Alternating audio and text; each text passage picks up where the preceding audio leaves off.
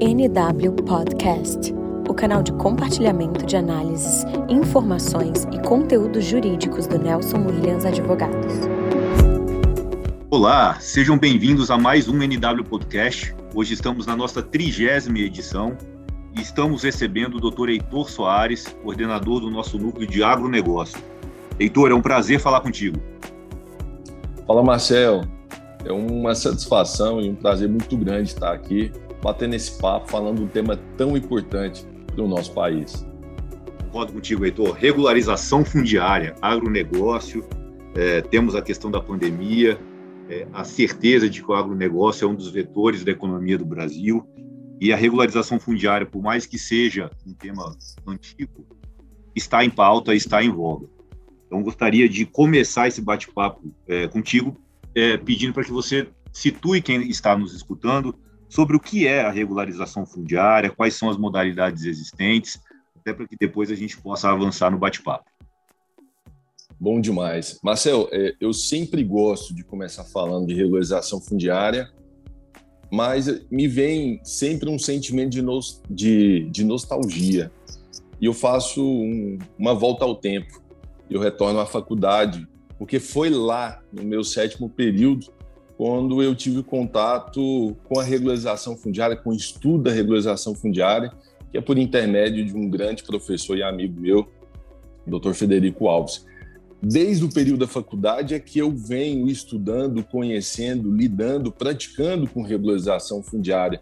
Um tema que, apesar de que, como você disse, é muito antigo, mas, na verdade, ele deve ser tratado, e isso percebam só essa situação, ele deve ser tratado como uma política pública porque a regularização fundiária, Marcel, ela traz desenvolvimento, ela traz segurança jurídica. Então, desde o meu sétimo período de direito é que eu venho estudando e aprimorando esses estudos de regularização fundiária, que nada mais é do que a entrega do título do domínio para o cidadão. O cidadão que ali mora há mais de 20, 30 anos numa determinada residência, e ele não, possui a sua, o seu registro daquele imóvel no cartório de registro de imóveis da sua cidade ou da circunscrição da qual ele está abarcado. Então, a regularização fundiária ela vem no sentido de promover a regularização dessas ocupações com a entrega do título de domínio a quem é de direito. Essa é a regularização fundiária. E, Heitor, quais são as modalidades existentes hoje, considerando todo esse, esse conceito que você acabou de passar? Marcel, é, a regularização fundiária ela compreende duas modalidades, é, as gerais, que é a regularização fundiária urbana e a regularização fundiária rural. Quando a gente fala, Marcel, de regularização fundiária urbana, a gente remete para os municípios, para os núcleos urbanos, aonde ali existe a determinado município, um determinado distrito. Essa regularização fundiária urbana, muitas das vezes, em regra, Marcel, quem vai ter essa competência para poder praticar a regularização fundiária é o município, é o gestor público. Por isso que lá, né, mais cedo um pouco, eu disse que a regularização fundiária ela tem que ser tratada como uma política pública, né, porque traz envolvimento social, traz segurança jurídica e ainda o, o, o gestor vamos lá, na regularização fundiária urbana, o gestor que tem essa iniciativa de instituir um programa de regularização fundiária, ele também estimula sua fonte de receita, porque a partir do momento que ele não estimula a regularização fundiária e não promove a regularização fundiária urbana, ele deixa de arrecadar um imposto que é o ITBI. Então, às vezes, quando você alerta esse ponto para o gestor público, para o prefeito, que ele tem uma possibilidade de estimular sua receita e que com isso ele vai poder fazer postos, que com isso ele vai poder investir na segurança, que ele vai poder investir na infraestrutura do seu município, no turismo, ele tem a percepção dessa real necessidade de se fazer a regularização fundiária urbana, né? É, e essa modalidade da regularização fundiária urbana, Marcel, que em regra quem tem essa competência para se fazer é o município, mas na verdade o que, que acontece? Há também uma parcela da sociedade que, de forma organizada, tem condição de se provocar o, judicialmente o município para que ele faça a regularização fundiária. De que maneira? se organizando de forma na lei, é, de acordo com a lei. E contratar um advogado para que esse advogado a instrua a como está requerendo esse seu direito. E, de outro modo, nós temos a regularização fundiária rural, que as competências para se promover, ou ela será do Estado, ou ela será da União, quando essa terra for da União. Né? E aí, quem tem essa competência para se fazer essa regularização fundiária é o INCRA. Então, a regularização fundiária rural, ela, por muito tempo, e isso a gente, quando a gente pega um aspecto voltado do governo federal, ela não esteve em voga. Mas nos últimos três anos, a regularização fundiária se tornou um assunto muito pautado no Congresso Nacional. Então, nós temos esses, essas duas modalidades. E, claro, que dentro de cada uma delas de cada uma delas, também vai haver as suas modalidades e os procedimentos. Porque aí nós vamos falar de legitimação de posse, enfim, outros institutos jurídicos para estar tá se fazendo a regularização fundiária, Marcelo. Perfeito, Heitor. Deu para ter uma noção aí, inclusive, da importância desse instrumento, né? Você acabou citando, inclusive, um benefício direto, quando a gente fala do gestor público, né? A possibilidade de uma arrecadação maior e que pode reverberar investimento em outras áreas importantes, né, de uma gestão, seja da prefeitura, do estado, da própria União. Mas existem outros benefícios, Heitor, que, que a regularização pode trazer, além desse da arrecadação que você já disse? Na verdade, o, o, os benefícios a gente tem que compreender que a regularização fundiária é um conjunto complexo de medidas. E, e, quais são essas medidas? São medidas urbanísticas, medidas sociais, medidas jurídicas, esse conjunto de medidas que a gente pega de todo o conjunto urbanístico, social, jurídico, elas impactam diretamente na vida das pessoas, né? Porque percebam só, tem uma determinada casa, um determinado bairro, uma determinada casa que a família não tem o título de domínio.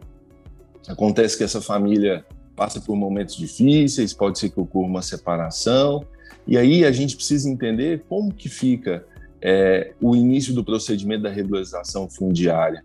Como que fica essa situação quando há um desentendimento? Porque quem que vai regular? De quem que vai ser essa casa?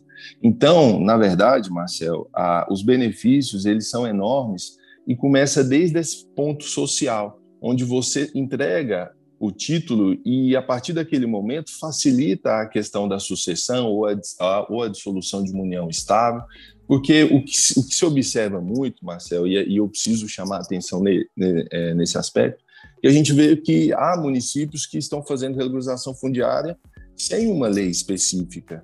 Né? Essa lei específica é importante demais para poder dirimir essas questões e a lei geral, que é a 3465, ela vem dispondo da possibilidade de se fazer uma parceria com o Tribunal de Justiça para que haja os centros de solução de conflitos. Esses centros de solução de conflitos, a partir do momento que for feito o convênio, vão dirimir essas questões que estão envolvidas também dentro da regularização fundiária.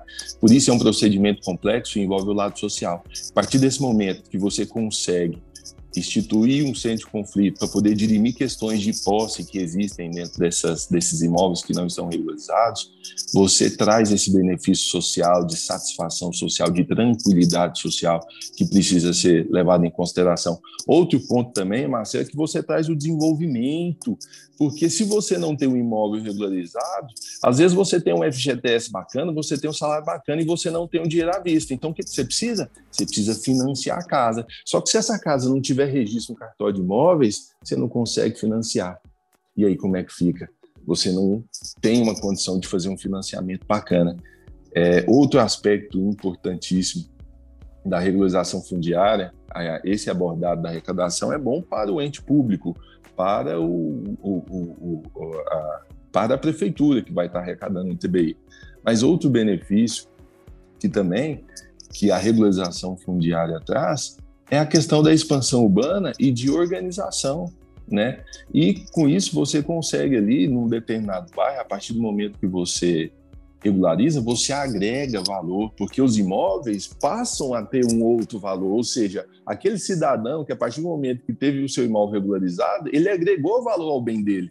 Então, se lá na frente, porventura, ele tiver que vender essa casa, essa casa vai estar valendo muito mais do que ele comprou e depois do procedimento de regularização fundiária. Compreende porque é tão importante a gente falar desse assunto e estimular a promoção da regularização fundiária, Marcelo? Fantástico. Confesso que eu não tinha a noção da profundidade e de quantas áreas um instrumento como esse poderia é, atingir. Nesse sentido, inclusive, Heitor, você falando aí de todos esses benefícios, as vantagens, a gente percebe que para que a regularização ela avance, principalmente por parte do, do, do setor público, existe a necessidade é, da, da, atuação de, várias, de vários entes públicos, né, organizados para que esse processo de desenvolvimento de regularização possa acontecer. No Brasil, sob a, sob, sob a tua ótica hoje, o que, que é necessário fazer para que a gente tenha uma governança fundiária melhor? Como que a gente pode, através das ações do poder público, fazer com que esse instituto seja utilizado da melhor forma?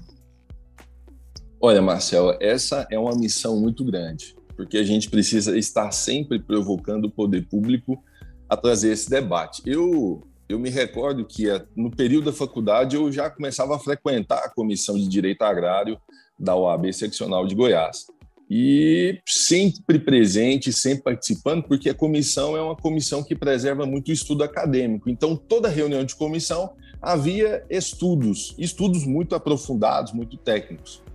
Então, a comissão, e principalmente o papel da Ordem dos Advogados do Brasil, é de, nesse momento, auxiliar a sociedade em diversos aspectos, seja o poder público, seja a sociedade civil, resguardando a Constituição, defendendo direitos, direitos e garantias fundamentais. Então, a ordem ela tem esse papel muito importante. E desde o meu período da faculdade, o qual eu já participava dessa comissão, e depois de, de aprovado no exame de ordem, eu fui chamado para poder entregar, para poder fazer parte da diretoria da Comissão de Direito Agrário da Seccional de Goiás. E a partir desse momento, nós começamos a fazer o seguinte movimento: chamar a sociedade civil organizada para poder estimular o debate. Porque a gente precisa aprimorar as técnicas de regularização fundiária. Desse sentido, a gente começa a poder a conscientizar o gestor público, a sociedade civil também, a estar tá se fazendo a regularização e automaticamente né, fazendo governança fundiária. Se a gente fizer uma análise a nossa lei de registros públicos ela é da década de 70. Se você analisar antes disso, já se né, titulava determinadas áreas por sesmarias, por registro paroquial. Ou seja, isso tudo antecedeu a década de 60, mas somente em, a década de 70, mas somente depois de 70, na década de 70, que veio realmente a lei de registros públicos. Ou seja, se você fazer uma análise ali, eu falo isso com muito domínio, porque eu atuo muito na área, eu vou muito na região norte e nordeste. O que tem de problemática por conta de falta de governança fundiária? Você tem uma área de 64 mil hectares, entendeu? Mas essa área tem um registro em um cartório de um município vizinho. Se você for no outro município vizinho, a mesma área também possui registro, mas tem 30 pessoas que possui o domínio dessa área também. Você fala, meu Deus, como que se resolve essa situação? Ou seja, falta de política fundiária, falta de governança fundiária. Então, quando a gente vem, e eu falo que, que nós, quando a gente participa da OAB, a gente precisa realmente nos entregar para o coletivo.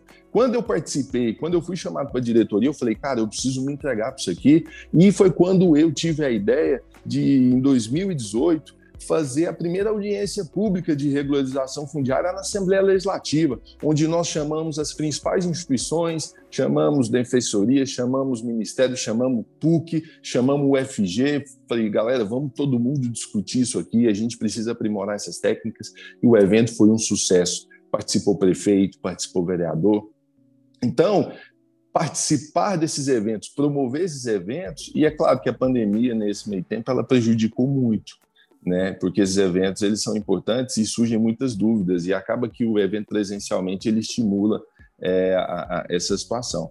Mas o que que acontece? A governança fundiária ela tem que ser estimulada por meio desses movimentos. Esses movimentos precisam retornar. E eu até falo que eu preciso ter mais essa iniciativa de retornar com esses movimentos para ser discutido isso e a gente promover a regularização fundiária, principalmente nessas áreas ali do norte e nordeste que precisa tanto entendeu? Fantástico. Você respondeu, além de tecnicamente, com bons exemplos de como a gente consegue levar para o dia a dia é, a possibilidade de discussão, de análise aprofundada do tema e, óbvio, buscando a, a resolução dessa, dessa problemática. E confesso, depois desse bate-papo ficou muito mais claro. E talvez seja um tema para a gente voltar com mais um capítulo, hein? Bastante coisa interessante para falar. E vai ser um prazer te receber aqui por outras oportunidades. Gostaria de aproveitar para te agradecer. Todas, todos esses esclarecimentos aqui só, só reforçam a importância do agronegócio no Brasil. Não é à toa que é o segmento que, junto com alguns poucos Exato. outros, auxiliam a nossa economia a se movimentar em tempos tão difíceis, né? E que esse bate-papo é técnico, jurídico e que consegue trazer na prática boas soluções, só vão agregar para todo mundo que está aqui escutando a gente. Obrigado, viu, Heitor, pela oportunidade. De fato, de fato, Marcel, eu que agradeço a oportunidade, agradeço você, agradeço o doutor Matheus, agradeço a doutora Giovana, é, o nosso amigo do Mato Grosso, é, diretor sócio. E nós estamos aqui com esse intuito, é de levar conhecimento, de debater temas que são importantíssimos para o nosso Brasil, tá certo? Um abraço certeza, a todos, fiquem com Deus e obrigado, gente. Obrigado, pessoal. Fechamos aqui mais uma edição do nosso NW Podcast. Aguardamos vocês na próxima. Um grande abraço.